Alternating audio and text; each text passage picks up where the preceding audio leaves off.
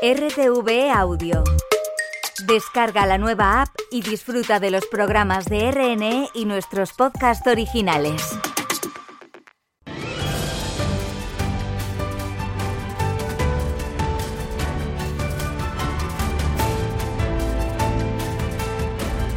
Europa Abierta con Carlos Navarro.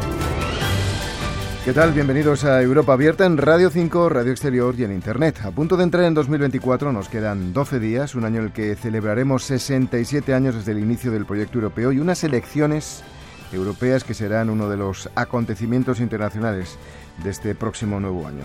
Los ciudadanos españoles reconocen que no hay demasiada buena información ni sobre las elecciones europeas ni acerca de la política europea en general, a pesar de que somos los europeos que más valoramos nuestra pertenencia a la Unión. Hoy se presentaban en Madrid los datos del último Eurobarómetro relativos a España. Lola Martínez Rojo ha estado en la presentación del informe. Ahora mismo vamos a tener oportunidad de explicarlo con más detalle en conversación con quien dirige la oficina de la Comisión Europea en Madrid, Lucas González Ojeda. Y nosotros seguimos en nuestra tarea de explicar Europa y de recordar que tenemos esa cita con las urnas en algo más de seis meses. Elecciones europeas que serán uno de los acontecimientos informativos del próximo año y decisivas para el futuro de la Unión. 9 de junio, recuerden. Es uno de los grandes 10 temas que el CIDOP, el Centro de Estudios Internacionales de Barcelona, consideran que marcará 2024. Hoy los ha revelado y María Ulate se va a fijar principalmente en los que nos afectan a nosotros, los ciudadanos de la Unión. Europa, lo decimos tantas veces aquí en Europa Abierta, influye en el día a día y en la legislación de cada uno de los 27 Estados miembros. En España se acaba de aprobar la reforma del subsidio de desempleo.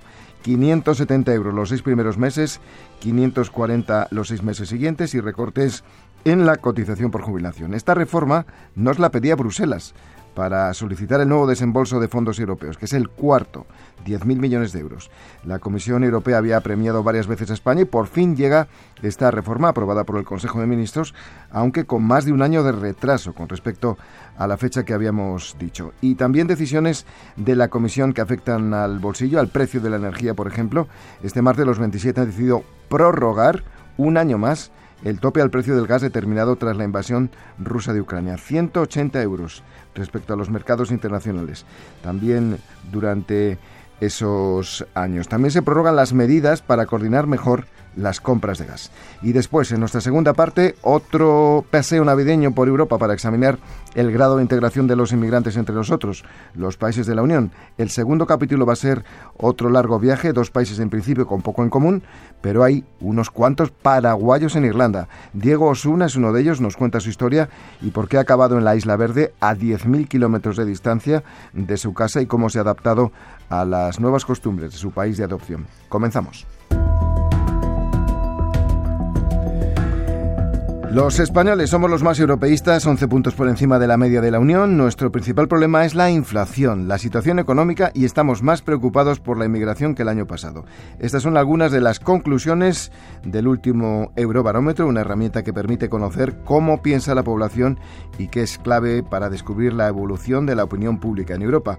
Hoy se han presentado los resultados de la encuesta realizada en los meses de octubre y noviembre en la sede española de las instituciones europeas y allí ha estado Lola Martínez Rojo. Buenas tardes, Lola. Hola, Carlos. Este Eurobarómetro es especial porque se presenta en el contexto de la recta final de la presidencia española del Consejo de la Unión, aunque nuestro país ha estado liderando este organismo. Paula Ceballos, oficial de prensa de la Comisión Europea, señalaba que muchos españoles siguen desconociendo las instituciones europeas, incluso el propio Consejo. Hay una serie de preguntas eh, preguntando a los ciudadanos si han oído hablar de la Comisión Europea, del Consejo de la Unión Europea y quizás comparando entre estos resultados y los del año pasado, em, a, mí personalmente me ha llamado la atención que sigue habiendo, me parece que era un 17%, pero no me cojas la cifra aquí, habría que, de españoles que no han oído hablar del Consejo de la Unión Europea. Pero, pero habría que comparar con las cifras del último Eurobarómetro o de hace dos quizás para ver si ha mejorado, porque quizás antes era peor. A pesar del desconocimiento, Lola, el 83% de los españoles se siente ciudadano de la Unión, considera Europa un espacio de tranquilidad en medio de la turbulencia mundial y además hay un alto apoyo a las prioridades de la Unión, como pueden ser los fondos europeos para la recuperación económica, la ampliación europea o el apoyo a Ucrania y la energía. Sí, de hecho, una mayoría, el 73% de los españoles, está a favor de la ampliación europea para incluir a otros países los próximos años frente al 51% de los europeos. También el 78% está a favor de facilitar apoyo financiero a Ucrania. Y lo que llama más la atención es que el 78% de los encuestados en España está a favor de que se tomen más decisiones a nivel europeo, muy por encima del conjunto de la Unión, que apoya este punto en un 55%. Pues eh, como decíamos en la portada Lola, vamos a valorar estos resultados con la ayuda de Lucas González Ojeda, que es el director en funciones de la representación de la Comisión en España. Vamos con las preguntas.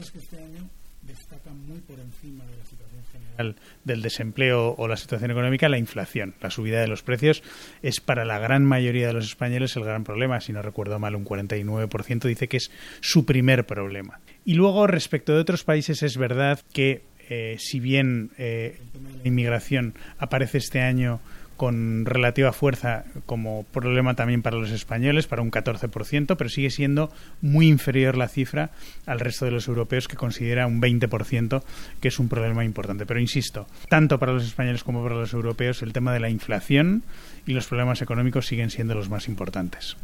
¿Cómo valoran los españoles el futuro de la Unión Europea y si se ha mejorado esa percepción con el tiempo o sigue estancada? Bueno, los españoles son en general eh, optimista respecto de la Unión Europea, eso es un punto importante.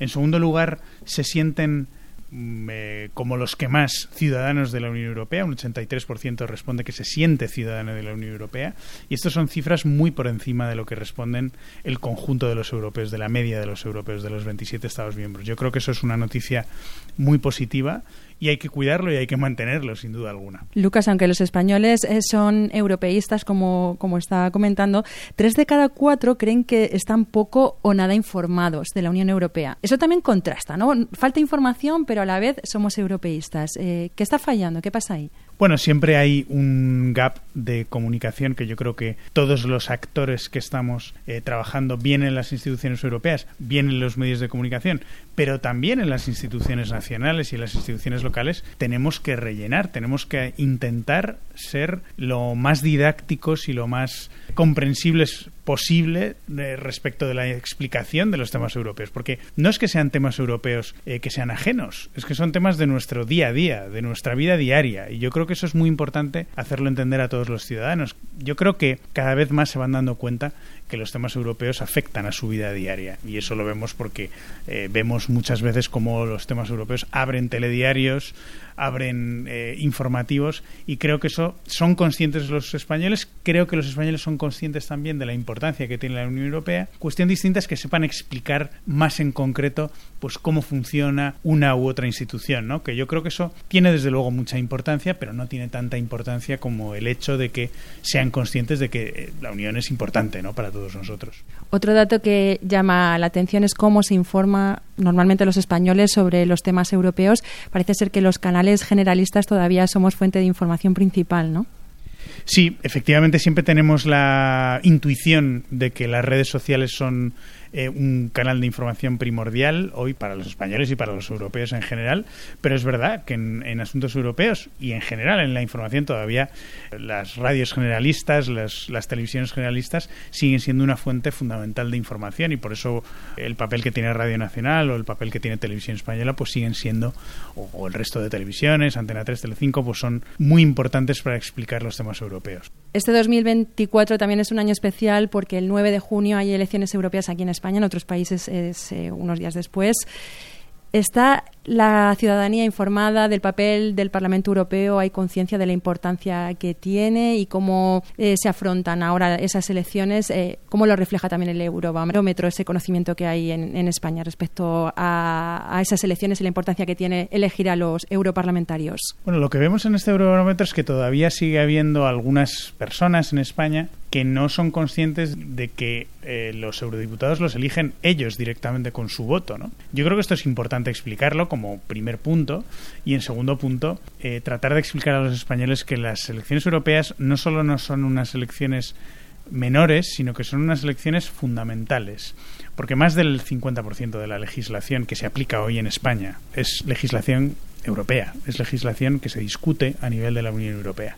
Y yo creo que esto es muy importante que los españoles lo entiendan.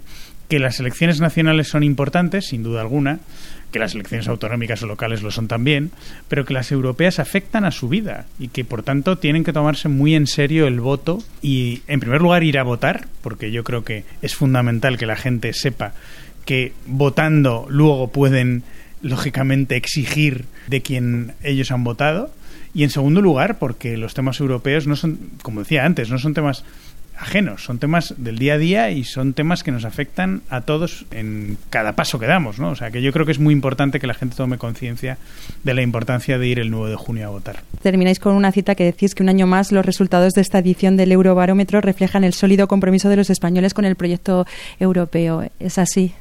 Eso es así, y además se ven todas las cifras de las respuestas que vemos de, los españoles y en comparación también con la media europea, pertenencia, eh, conciencia de ciudadanía europea, apoyo a las políticas comunes de la Unión Europea, y estamos viendo, por ejemplo, que la gran mayoría de los españoles lo que está pidiendo es que la Unión Europea tenga más competencias para hacer más cosas juntos. Y yo creo que eso demuestra que los españoles tienen una clara conciencia de que la Unión Europea les beneficia y que, y que pueden realmente sentirse pertenecientes a un conjunto de países que nos unimos en torno a la Unión Europea, ¿no? Y esa conciencia de también de ciudadanía y de pertenencia a la Unión Europea, ¿no? Pero insisto y siempre lo digo, esto es una cosa que hay que cuidar y que tenemos que tener muy claro que hay que explicar siempre todo lo que hacemos en la Unión Europea para que los ciudadanos se sientan confortables en esa posición que está en europeísta en España siempre, ¿no? Esta última pregunta se la hago como representante de la Comisión Europea en España, no por el Eurobarómetro, pero ¿cómo valoraría esta presidencia española del Consejo de la Unión Europea? ¿Cree que, que también ha servido para acercar más Europa a los españoles? Bueno, eh, me remito un poco a las palabras que dijo nuestra presidenta von der Leyen el otro día en el Parlamento para cerrar precisamente la presidencia española. La presidencia española ha sido muy importante en muchos de los dossiers legislativos que se han ido discutiendo y que se han cerrado y que son muy importantes, pues desde inteligencia artificial a la ley de materias eh, primas críticas, muchos otros, y desde luego también para presentar España ante Europa y bueno, pues también desde el punto de vista de la importancia que tiene su patrimonio cultural, sus pueblos, sus gentes y yo creo que eso es muy importante también desde el punto de vista de España y de la Unión Europea. De ambos lados. Lucas González Ojeda, director de funciones de la representación de la Comisión Europea en España. Muchas gracias por haber atendido a Europa Abierta. Muchísimas gracias a vosotros como siempre. Teníamos previsto, y lo habíamos anunciado en portada, el informe del CIDOB 19 para 2024, con lo que más afecta a Europa. Queremos darle algo más de tiempo, así que lo vamos a dejar para mañana. Aquí estará nuestra compañera María Eulata. Ahora vamos con nuestro viaje navideño. Europa abierta en Navidad. Una Navidad por la integración.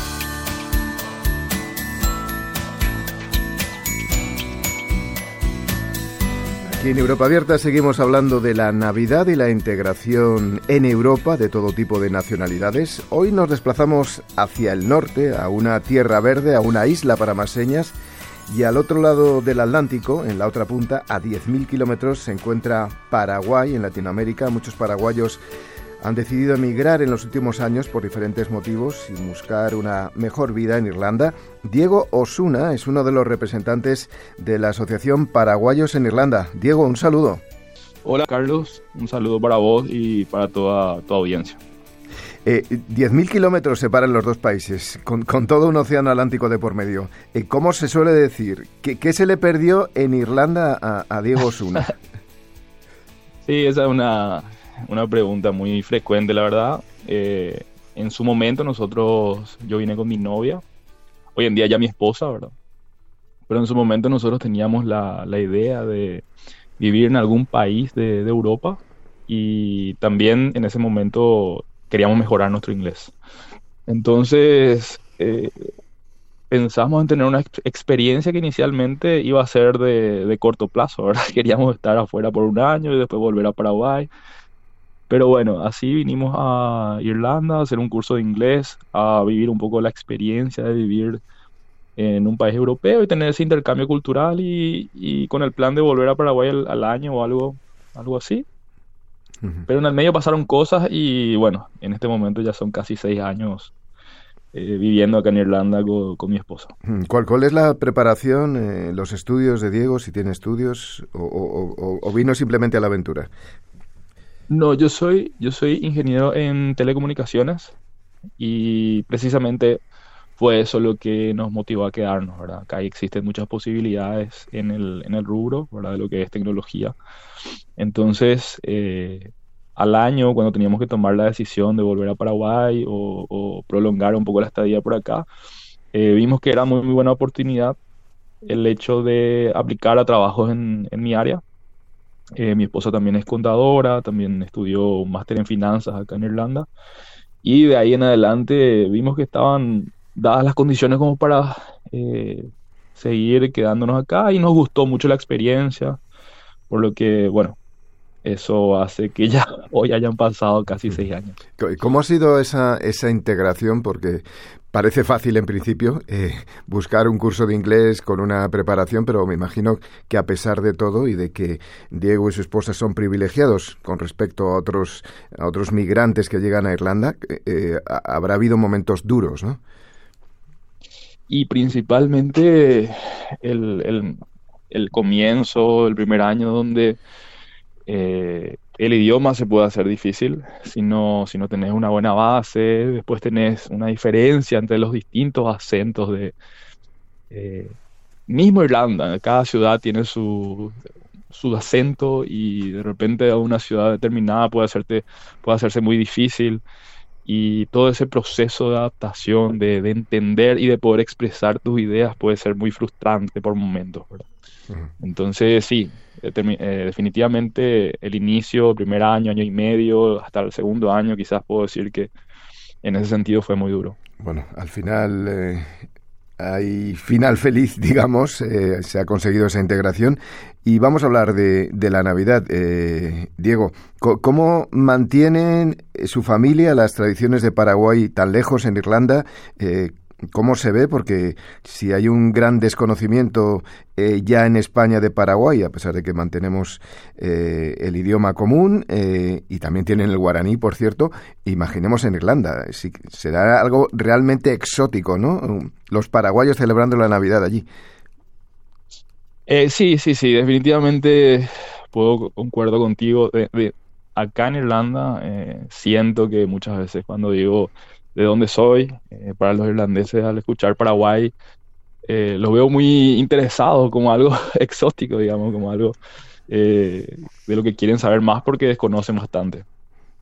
Y acá mantenemos juntándonos entre paraguayos, nosotros siempre el, la noche del 24 hacemos una cena, e, esa, esa noche misma se hace una cena grande, con comidas que ya son, digamos, típicas de, nuestro país, que tenemos una, lista bastante importante de comidas.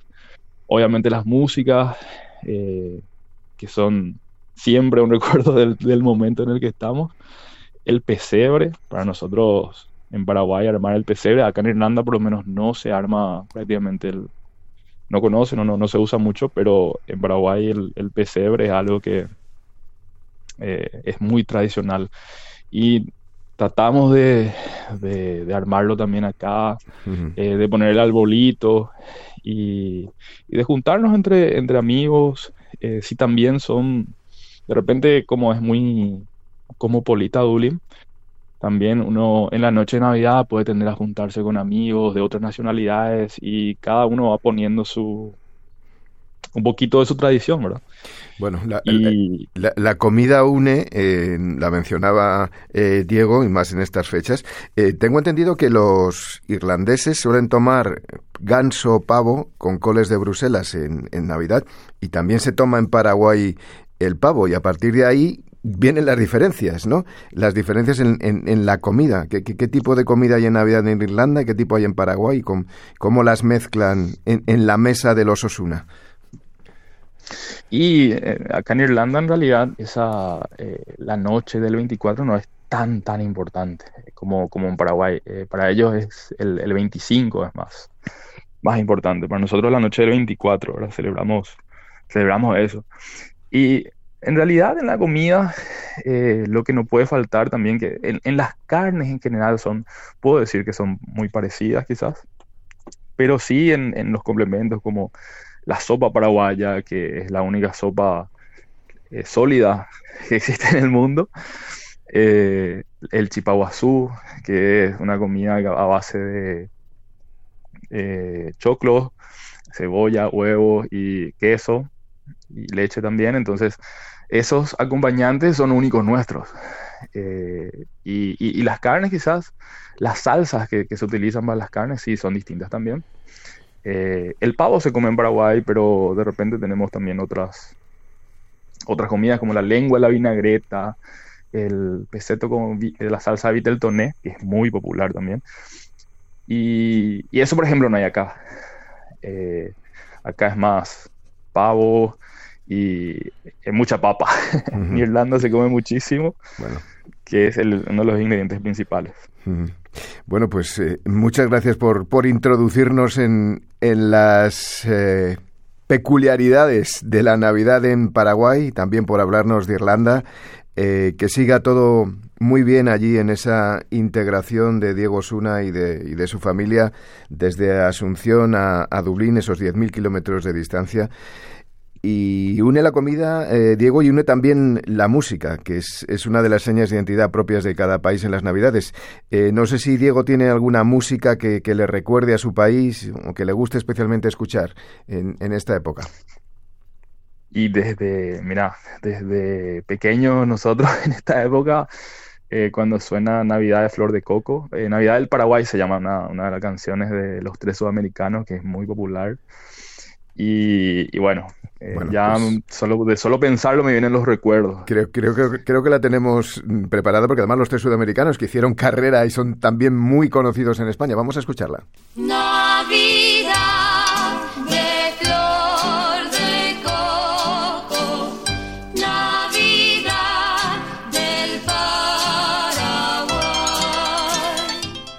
Diego Osuna, desde Dublín, muchísimas gracias. Eh, Dublín, Paraguay, unidos en la integración en Europa. Gracias, Diego Osuna. Feliz Navidad. Igualmente, Carlos, muchas gracias por esta entrevista, un gusto enorme y eh, un abrazo en la distancia también desde acá de Dublín a Madrid.